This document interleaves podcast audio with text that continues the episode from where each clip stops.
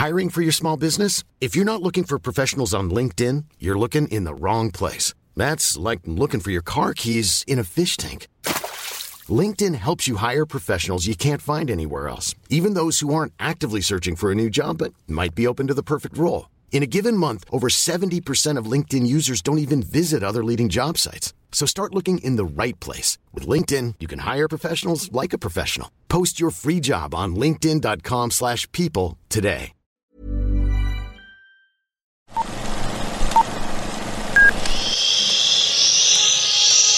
Apaga el celular y guarda silencio durante la función.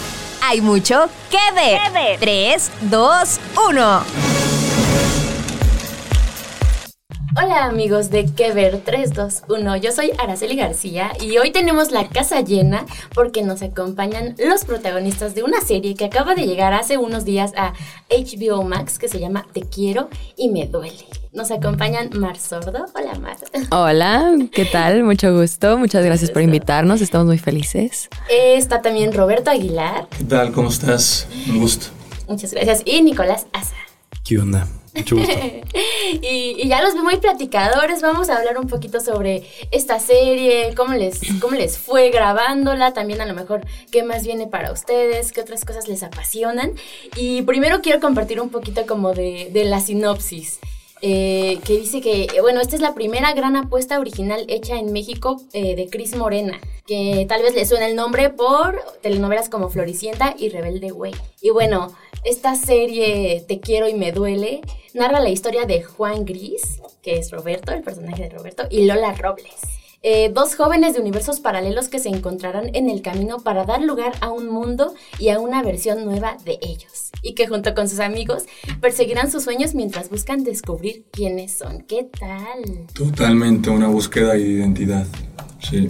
Justo, ya tuvieron oportunidad, me imagino, de verla. Cuéntenos cómo sintieron de, de verse, ¿no? En estos personajes, en esta historia. Pues ya, Mar y yo nos hemos aventado los primeros tres capítulos. Nico, pues no ha tenido la oportunidad, bastante trabajo. Yo, yo vi dos. Yo vi dos hoy en la mañana, sí. O sea, están buenos, están buenos, están muy buenos. Este, es muy raro verte ya sea en la pantalla chica de tu teléfono, este, en un proyector, en lo que sea, verte, ver todo el esfuerzo detrás y luego ya verlo como plasmado es, está, está muy loco. Es una locura, sí, entrar a la plataforma, prender tu tele, entrar a, a HBO Max Y verte, que sea ¿no? lo principal. Es como, ¿qué?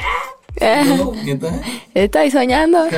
Despiértenme ya. De verdad que estamos viviendo el sueño y, y lo estamos gozando todo esto.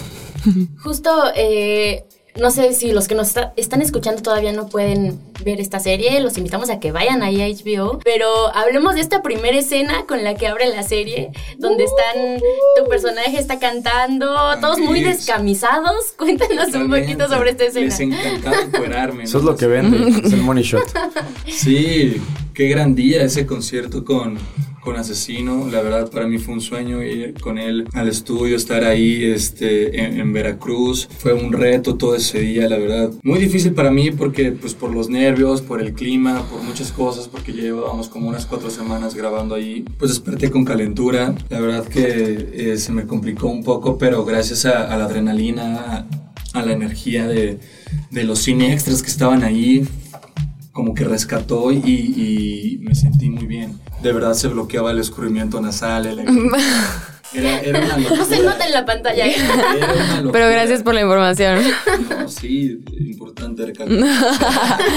Sí, aparte está todo dar el asesino. Que justo esta serie eh, tiene como mucho esto de, eh, no sé, mezclan el rap, ¿no? Que ahorita está como que muy, este, de moda, como... Es el género del siglo Eh, XXI. ¿verdad? Exacto, no sé, ¿cómo describirían tal vez ustedes las temáticas que vamos a ver presentes, ¿no? También en cuanto a, lo que sufren estos personajes, ¿no? Estos jóvenes. Pues más que nada ahorita que tocas el, punto de la música, yo creo que es integral, ¿no? Para lo que viene siendo la narrativa. Y tanto la música toma, toca temas muy importantes, eh, sin dar mucho spoiler, o más bien nada spoiler, pero hay, hay una canción que literalmente es de rebelión y de identidad, este, tanto sexual como identidad de género. Tenemos canciones que son acerca de, de libertad, este, de desamor, de amor, o sea, creo que se tocan muchos temas y también al mismo tiempo se tocan a través de la música, ¿no? Y este, pues a la gente que nos esté escuchando, que evidentemente le gusta la música. Eh, pues creo que es una parte muy, muy integral de la serie. Claro, o sea, el, rap es un género de protesta per se, ¿no? Y creo que también lo combinamos mucho con pop para que sea más liviano. A fin de cuentas, también es una serie que la vemos mucho desde el lado luminoso y pues para que bailen y canten, ¿no? Y, o sea, tiene, tiene la combinación muy amable de, estas, de estos dos mundos. Y que justo tu personaje lo vemos cantar, lo vemos bailar. Cuéntanos un poquito, no sé, cómo fue, ¿no? Es un personaje muy complejo también, de cierta forma. Sí, justo como, como lo mencionabas hace rato, también ya ver los capítulos que no habíamos visto desde hace, bueno, que no habíamos visto, ¿no? No habíamos visto ningún material y menos algo ya también completo. bueno, el tráiler. Algunas cositas. Ah, o sea, spoilercitos. Pero ya ver que, que, los personajes existen, ¿no? Porque también somos muy, pues somos muchos personajes y teníamos que ser muy distintos entre nosotros y cada quien características eh, complejas, profundas, con arcos y ver que sí están también es mucha realización. Y sí, definitivamente Lola fue una gran oportunidad, un gran reto, eh, lograr tener un personaje que sea tan versátil, diverso y como todos los personajes no son ningún estereotipo, todos son únicos a su querer, a sus heridas, a sus circunstancias. Nadie está en un lugar común que es algo muy hermoso de ver y, que no siempre se ve y que la verdad es que yo aprecio. Algo que me llamó la atención de la descripción de esta serie es que dice que es un homenaje al género de la telenovela. Y yo me preguntaba, a lo mejor ustedes qué tanto vieron telenovelas, si crecieron con alguna o hay alguna que les haya gustado o de plano no. Ya vi que por acá creo que no. Yo, creo que, mira, es un homenaje porque la persona que está detrás de todo esto... Eh, pues hizo telenovelas, ¿no? Este, mucho tiempo. Y telenovelas juveniles, aparte que, que pues son algo icónico para lo que viene siendo eh, Latinoamérica. Pero más que un homenaje a las telenovelas, yo creo que es un homenaje a todo el trabajo de Cris Morena, ¿no? Yo creo que más que nada es un homenaje a, a su trayectoria y su regreso. Pero fíjate que creo que esto también intenta contar historias muy diferentes a no solo las telenovelas, sino también las series que estamos frecuentando, ¿no? Y al mismo tiempo historias que pasan a la vida real, ¿no? Este, creo que el arte imita la vida y la vida imita el arte. Yo personalmente crecí pegado a las telenovelas por este, pues por cosas más ajenas, pero nunca vi telenovelas, pero sé que evidentemente Cris Morena, la que viene siendo nuestra padrina en este, en toda esta serie, nuestra madrina, perdón.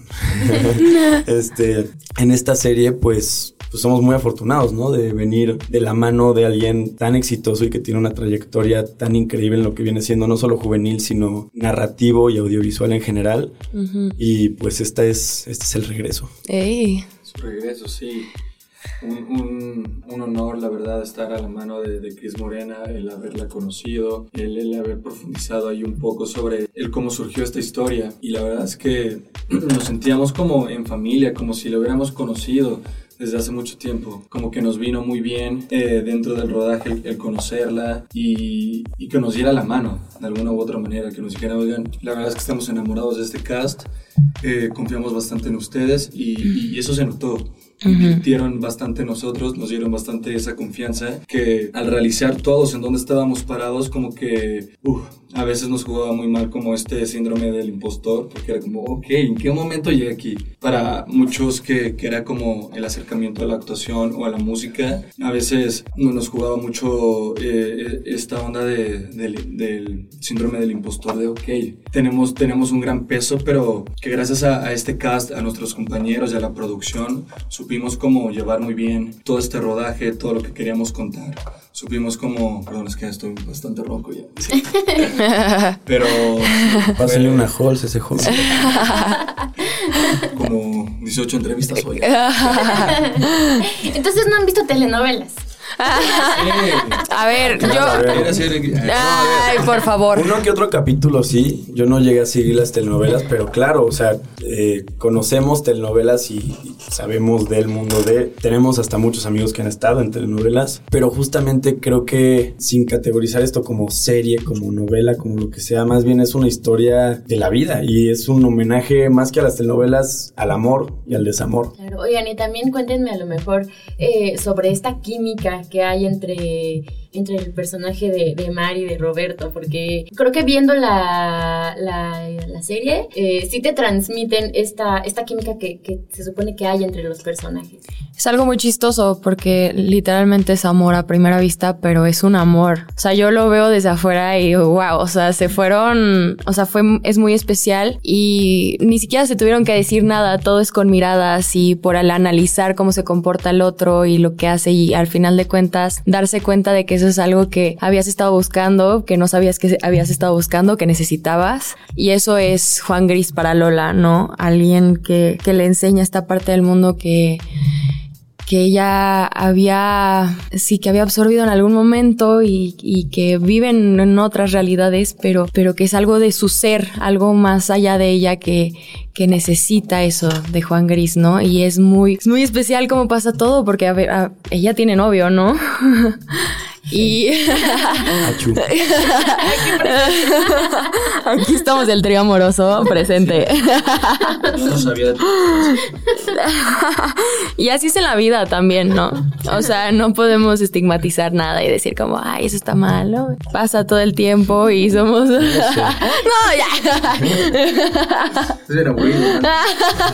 sí, pero estos puntos de encuentro, puntos de comparación entre estos dos personajes que la verdad, algo que los unió en, ese trayecto al teatro pues fue la parte musical, como que a primera instancia alguno estaba reservado, como que sí, pues, me abordaste bien raro, pero te necesitaba. La necesidad. la necesidad es cañona. Sí, pero que, cada uno se fue soltando, fue como el, no limitarse, ¿sabes? ok, no, lo conozco, pero me está cayendo bien este Justo, fuimos muy transparentes desde el principio. Y que así surgió un poco eh, esta historia de Te quiero y me duele a un viaje que tuvo Chris Morena mm. en Nueva York, de que ella estaba por allá con una amiga y pues llegó un chavo en su visitaxi, le, le ofreció pues darle el, ni siquiera ride, ¿no? Pues el, el, viaje que supuestamente le salió muy caro. Son muy caros, sí, oye, está pensando. pero pues me imagino. En Veracruz no. Ahí grabamos la serie. en Veracruz era un prop. Servicio ecológico. eh, y también justo este, platíquenos un poquito como sobre ustedes. Estaba leyendo que Mar, ¿tú estudiaste medicina? Así es. Sí, sí, sí. Eh, digo, mi primer trabajo fue a los cuatro años frente a la cámara. He realizado... No, pues ya te la sabes. Ah. Eh, Tienes experiencia. ¿Quién se la sabe, no? Todos estamos intentando saber qué hacemos con nuestras vidas. este, o sea, sí tenía una relación con el medio, con la cámara, con los procesos, con el, el, profesionalismo, ¿no? La estructura, que creo que también medicina me ayudó mucho a, agarrar esa estructura y a, estudiar y que es algo que te lo da también la escuela de teatro, ¿no? La disciplina, eh, por supuesto. Eh, sí, estudié cuatro años de medicina en la Nahuac, shout out a la Nahuac, a mi alma mater. La favorita. El internado es cuando ya vas a hacer tus prácticas médicas, por si no lo sabían, amigos. Y, y en eso pues me cayó este casting por cosas de la vida. Eh, yo tomaba cursos de actuación cuando podía, en los veranos, en los fines de semana. Y pues esto llegó a través de un curso de actuación y el resto es historia. Y justo es curioso esto que dices, ¿no? Que a lo mejor uno pensaría que no tienen relación, pero esta parte de la disciplina, ¿no? Que está en ambas. y la actuación tiene mucho que ver con conocer tu cuerpo. Creo que si lo conoces a tanta escala, esos ya son otros temas, pero también es muy interesante. ¿Y te gustaría en algún momento este como volver, está ahorita en pausa esa parte o, digamos ya terminó ese ciclo? No lo sé. La verdad es que la vida da muchas vueltas. Por el momento me estoy dedicando 100% a la actuación, a la música. Eh, muy bien, amigos. Ay, muchas gracias, muchas gracias. Sí, sí, sí, también fue un reto enorme, eh, pero trabajamos con grandes músicos, con grandes actores que nos dieron la mano. Todo fue maravilloso, la verdad, una gran oportunidad que solo se vive una vez en la vida y había que exprimirla. Claro. Y en tu caso, Roberto, estaba viendo que tú estabas como más acercado a esta parte de la música, ¿no? Sí, Sí, cuando me llegó este casting, eh, yo estaba haciendo música, justo hip hop, G-Funk en específico. ¿Qué es eso? G-Funk es... y que nos cante, que nos cante. Es un género dentro del hip hop, este sonido West Coast, muy, muy noventero. Y este, bueno, que he estado como descubriendo algunos otros sonidos como el afrobeat, el boom bap, soy, o sea, con eso que sí, con el, con el, con el boom bap lo-fi también me gusta, rap bolero, por ahí. Pero justo cuando yo estaba, eh, bueno, cuando me llegó este casting, yo estaba estudiando cine. Mm. Y pues ahí fue como mi acercamiento a la actuación. Una porque llevaba una clase más como de dirección de actores, pero también porque llevaba como tres meses en, en mi agencia, que fue donde me llegó este casting, Chrome Agency, shout out para Axel. Saludos. Y pues ahí me llegaban castings para comerciales. Yo había hecho como dos comerciales antes de, de, grabar Te quiero y me duele. Pero pues así fue como me empecé a acercar a la actuación, como empecé a entrar al medio y, y empecé a descubrir este talento que tengo. Gracias. sí, estamos, estamos orgullosos de compartir contigo. Y tú también, Nicolás, tenías como esta parte musical, ¿no? Él era bombero. Yo hacía trap cristiano. Dejó la ambulancia, por No, mira, yo comparto dos cosas con Roberto. Una, yo estudié cine igual, este, producción y dirección este, en Toronto, dos años. Luego llegué a la Ciudad de México y empecé este, a hacer videoclips para artistas yo desde chiquito escribía y cantaba, pero no se me hacía como algo, pues no sé, como que era, a ver, tus papás ya invirtieron en que estudies producción y dirección y es lo que quieres hacer, pues vas a terminar detrás de cámaras haciendo algo porque pues eso estudiaste y aparte es algo que también me apasiona muchísimo. Y luego, este, conocí muchos artistas a través de hacerles sus videoclips y por una persona conocía a otra, por otra conocía a otra. Y siempre después de grabar un videoclip hacíamos una pequeña reunión, una fiesta como para celebrar. Y yo me ponía a freestylear, ¿no? Este, o a cantar mis letras, o lo que sea. Cada quien con una guitarra y cada quien cantaba algo. Y una vez se me acercó este, un chavo y me dijo, oye, ¿y por qué no produces tú tus canciones? Y me acuerdo que le dije, pues porque estoy producción y dirección de cine y tenemos nuestra productora aquí. ¿Qué pierdes? Esto fue post pandemia y la pandemia algo que me enseñó fue justamente como pues se podría acabar el mundo en cualquier momento y voy a vivir hasta las últimas consecuencias, o sea, y si me muero mañana, ¿qué tanto quiero hacer? Y si la música es algo que siempre me ha este, gustado, pues voy por ahí. Y empecé a hacer canciones también, aparte de todavía seguir produciendo videos para otros artistas. Luego me di cuenta que pues la música es una inversión un poquito cara. Y eh, mi papá me, me dijo que debería hacer castings. Me dijo, a ti que te gusta la producción y la dirección, si haces castings y a fin de cuentas no te va bien o no te gusta, por lo menos aprendiste el lado del actor para algún día poder dirigir o producir. Es muy importante conocer los dos lados. Y pasó, pasaron como seis meses. Este, me tocó trabajar en dos producciones, una siendo Pena Ajena, que creo que terminó en Amazon, y también era de Azteca. Y luego otra que fue Control Z, temporada 3. Y durante Control Z temporada 3, que no estaba de actor, sino justamente de producción, bueno, de asistente, asistente de dirección. Hice el casting para Te Quiero y Me Duele. Y fue muy chistoso porque hice el primer casting, este... Mentira, ese fue el callback. El primer casting lo hice, estaba de viaje con, con mis papás y una exnovia y me mandaban, me marcaban y me marcaban y me decían, haz este casting, te quieren, te quieren, te quieren. Y yo, como que en ese punto yo estaba muy enfocado en mi música, mm. no estaba enfocado en nada más. Y me dijeron, hazlo, hazlo, hazlo. Al punto en el que le marcaron a mi mamá para que me molestara a que hiciera el casting. hijo.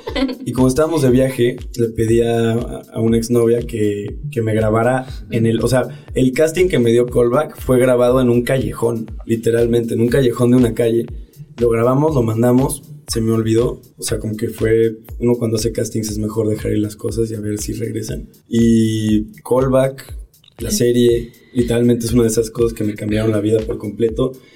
Y pues me di cuenta, mira, ¿por qué elegir entre la actuación detrás de cámaras y la música si realmente son cosas que van mano a mano. Va a sonar muy Barbie, pero podemos ser lo que queramos ser. sé lo que tú quieres. No, la verdad es que este brother está loco, yo lo admiro bastante, no solo por su talento dentro de la música y la actuación, sino como persona, es alguien del que le he aprendido bastante y cabe recalcar que, recalcar que él estuvo en la preproducción de la música. Antes de que le confirmaran que él había quedado como Dante, sí, de la serie. ahí en, la, en el estudio con Rob Velázquez, Joe de la Parra, escribiendo y ahí viendo qué onda con, con las rolitas que después a mí me tocó grabar. Sí, hay dos canciones en la serie específicamente que me tocó escribir y, y, fue un proceso muy raro porque me marcó mi productor y me dijo, oye, te quiero contratar para que me ayudes a hacer música de una serie. Y de repente llegamos juntos. Y tú, ah, es para la que audicioné. Ah, ¿Cómo se llama la serie? Te quiero y me duele. Y yo, ah, audicioné para esa serie. Bueno, pues empecemos a escribir y de repente ya me marca y me dice, oye, pues yo no te debería estar contando eso, pero este, aquí entre nos, pues, pues tú también vas a estar en la serie, entonces ahora podemos hacer música y aparte vas a actuar y entonces fue como un gran proceso porque fueron dos cosas que literalmente cuando se da, se da, o sea, fue el destino. la producción te confirmó y tú, órale, no sabía, ¿verdad? Claro, me tuve que hacer súper güey, así de, ¿cómo? No, ¿cómo crees? Wow, gracias. Oye, y también yo me preguntaba, este, ahorita que decías que tus papás estuvieron en este como proceso, ¿no? Para el casting a, lo mejor cómo es para ti, este, viniendo de, una familia de actores, ¿no? Como, como tu mamá, Ludwika Paleta, como tu papá, Plutarco Asa, este, el tú ya empezar a tener más reconocimiento, pero también a la par, no sé, este, te dan consejos o te dicen, aquí tal vez hubieras hecho esto. Sí me dan consejos, más que nada cuando se los pido, pero también me dejan un poquito ser y cometer mis propios errores. Pero pues por lo mismo de que vengo de una familia de actores, por eso entre las tres cosas que te quiero decir, este, la primera fue detrás de cámaras, la segunda la música y terminé en la actuación porque era algo que a fin de cuentas me encanta, pero que siempre intenté huir de eso porque era lo que se esperaba de mí. Ah, pues tú vas a ser actor, sus papás son actores. Entonces yo siempre estaba en negación y era como, no, yo voy a escribir, voy a dirigir, voy a hacer esto, quiero hacer algo diferente. Y el destino te va moviendo y te deja donde tienes que estar. Y la verdad es que me hacía bien, güey, pero es algo que sí me gusta bastante.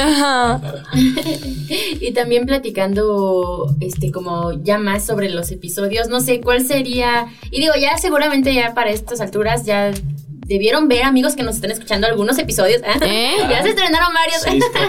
si no, ¿Eh? pónganle pausa para que lo vean. Pero Véanlos, ¿eh? Y si no tienen HBO, pueden verlo en TikTok totalmente gratis el primer episodio. Ah, Entonces, no hay pretexto. Vayan, métanse y yo sé que les va a atrapar y ya de ahí contratan. Y también en, YouTube hay algunos como contenidos que han subido en el canal oficial. Este, ¿cuál a lo mejor fue una de sus escenas eh, favoritas de, de, filmar? Ay, a mí en general todo. Del episodio 1 al 3. los conciertos eran particularmente especiales. Eh, nos dejaban también em, pues ser, como ya dije, ser muy nosotros, improvisar mucho en esa parte y ahí es donde más podíamos jugar, ¿no? Y además pues cantar las canciones que llevábamos cantando cuatro o cinco meses sin parar y ya por fin cinco meses visualizando esa escena y ya la tienes ahí y llegábamos y los sets eh, eran impresionantes. Shout out a Rocco, gran, gran fotógrafo, grandes directores, supieron cómo controlar a un grupo de jóvenes con mucha energía, con muchas ideas. eh, eh, y muchas quejas. Con, muchas inquietudes. Con muchas inquietudes. Eh, dudas, ¿no? Porque también dudas. ¿no? Que estuvimos aprendiendo que muchos que éramos nuevos, nunca habíamos estado en un rodaje, no sabíamos cómo... Y en el caos de un set, pues también es muy difícil para ellos. No. Pero que se vale preguntar, ¿no? más, y si te responden, pues mejor, ¿no? Porque digo que andan en... Que no hay preguntas, no solo respuestas. sí, no, aprendimos mucho. O sea, la verdad es que fue una gran escuela. Digo, es solo el principio. Carísima. Semestre Solo el principio de, de nuestra formación. pero yo creo que los conciertos en general. Y también asistí a los conciertos detrás de escena y era mágico. Los extras también se emocionaban mucho. Sí, igual. Estar en el escenario es algo cañón. Sí, no, total. Empezando la serie, esta, este concierto que, que tenemos con Asesino fue una locura ahí con toda la gente, la energía, pero también sin duda disfrutaba mucho los viajes, las escenas en la playa, los atardeceres, amaneceres, de verdad eh, era una nostalgia. Hay alguna escena que tengo ahí en la playa donde pues tengo que llorar por algún problema que tuve ahí. Bueno, Cortaron. es más de, amigos. Ah, ok. Más de amigos. Pero pues ahí Juan Gris tenía que sacar la lagrimita y literal me salió, pero por la nostalgia de realizar en donde estoy parado, de estar en, en las bellas playas de Veracruz, con 100 personas de producción, todos ahí trabajando para que todo salga bien y fue como, ok, wow, qué bonito, de verdad. Fue satisfactorio eh, el grabar todo esto y pues no sé, todas las aventuras que, nuestros personajes van, van ahí este, conociendo y descubriendo lo, lo, que quieren lograr. Yo creo que mis escenas en la playa fue lo que más disfruté. Que está muy padre esta hermandad, ¿no? Que construyen eh, cada uno como entre su grupito de amigos. Igual en ese sentido, no sé, a lo mejor para ustedes, este, como personalmente, ¿quiénes son esos, esos amigos o ese, ese grupo que tal vez tienen a su alrededor que, que, los respaldan, ¿no? Cuando, necesitan. Los te quiero y me duele. No sé, yo, odio a todo el mundo. No, este, la verdad es que nos volvimos una familia detrás de cámaras también. Yo creo que eso es algo muy fuerte y que los tres que hemos tenido proyectos posteriores a, obviamente haces amigos, obviamente haces gente que pero a este nivel, o sea, he tenido proyectos en los que, claro, tienes una que otra persona que después de ahí frecuentas y que se vuelve alguien en quien puedes contar, pero te puedo decir que cada persona del cast se volvió familia, o sea, no hay nadie, no hay esta persona que no es que te caga mal, pero que dices, bueno, chance no conecté tanto, no sé si la frecuentaría, o sea, hacemos reuniones entre todos y somos como una familia, a veces funcional, a veces disfuncional, pero eso es una familia, ¿no? A fin de pero lo intentamos, que es el amor, ¿no? Es una decisión. Decidimos estar con nosotros. A ver, y si todo fuera muy perfecto y no hubiera conflicto y no hubiera este disfuncionalidad no existe, o sea, no haría ese contraste con el te quiero y me duele. Creo que nos queremos y a veces nos duele. La realidad superando la ficción todo el tiempo con nosotros, definitivamente. Sí somos una familia, o sea, no somos un grupo de amigos que todo el tiempo está en paz y armonía, sino que somos una familia que ha tenido que pasar muchas cosas juntos, que está ahí este, el uno para el otro y yo creo que eso hace la diferencia, o sea, y creo que se, se ve a pantalla. Y son los sueños de todos puestos en una canasta y todos cuidamos los sueños de todos y los vemos. ¿Les gustaría que hubiera otra temporada? O... No, a mí no. ya está ahí. Unas nueve, ¿no? Y un videojuego que sea como GTA, GTA pero, en, pero en el barrio y puede estar como y, y manejar el taxi. Si tiras a Lola, perdiste. sí, un videojuego así, tipo, podría ser otro tipo Just Dance, pero Ay, sí. Este, no, claro, claro. Este, obviamente queremos creo que lo hemos hablado, este, entonces, no quiero hablar por todos, pero lo hemos hablado antes. Queremos que la historia se respete, ¿no? O sea, que, que la historia dé hasta donde tenga que dar. Obviamente queremos una segunda temporada, obviamente queremos una tercera, cuarta, quinta, la sexta. Película la película, ¿no? Pero, creo que creo que dentro de un proyecto de integridad artística que todos tenemos y compartimos, pues lo importante es que la historia dé hasta donde tenga que dar. Oigan, ¿qué tal que al rato sale el grupo como, como sucedió con Rebelde? ¿O sería demasiado? Pues mira, está... No, como... Posibilidades hay muchas, ¿no? Es el formato que maneja Cris Morena. Aparte de estar pensando en la segunda temporada, pues también estamos pensando como en esa gira. Mm. Nuestros managers nos los han contado, nos han dicho que hay posibilidades, pero bueno, todavía... Nosotros nos preparamos por si acaso. Ahorita estamos como en el estreno, disfrutar, invitar a, la gente que conozca estas historias y la música. Sí. Pues Obviamente empezamos en un futuro, pero bueno, eso ya no, ya no depende de nosotros, depende literalmente de la audiencia, ¿no? Y y qué tanto conecten con el proyecto. O podemos hacer una banda de K-pop que se llame, no sé, los Visitaxis o algo así. Exacto. También estaría increíble. Del norte. ¿Cómo le pusiste tú a tu visitaxi? Este, yo no tenía Visitaxis. Ah, sí, cierto.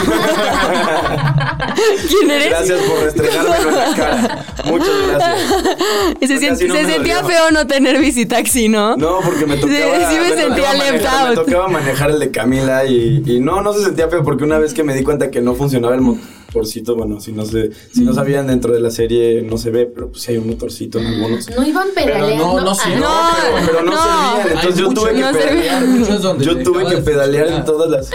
Siempre nos decían los de arte, ya lo amolaron otra vez. Y a nosotros cuatro no- personas en una bicicleta y aparte me tocaba la rosita, este, que pues era de Camila Daniela y me tocaba aparte con cuatro personas que no solo eso, sino que siempre andaban así bailando y moviéndose y entonces solo puedo decir que, pierna. que no, que créeme que no me duele tanto no haber tenido visitas. pálida.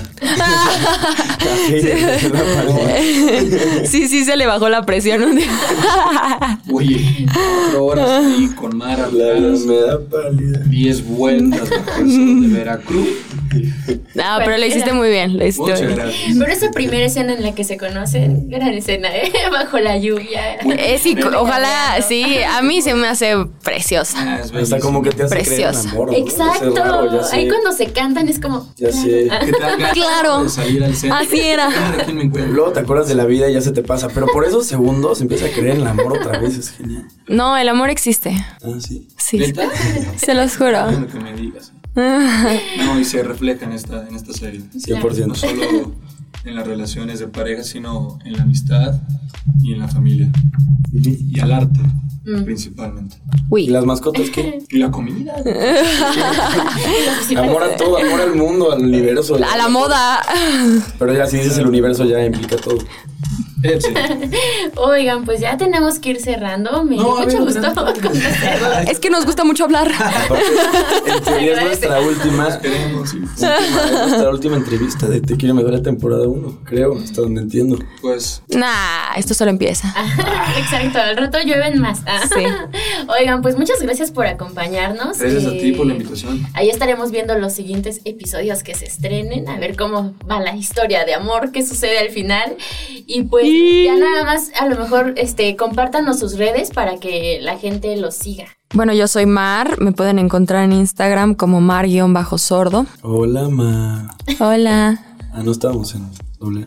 Yo soy Roberto Aguilar y me pueden encontrar en redes como tío-rob. El tío Rob, claro que sí.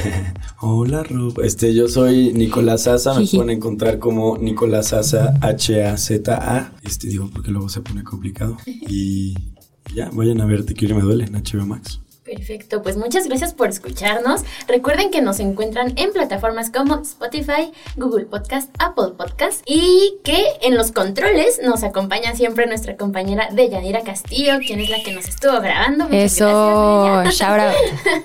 Y pues nada, yo fui Araceli García. Eh, les agradezco de nuevo. Y Gracias a ti. Fue que ver 3, 2, 1. Adiós. Chao.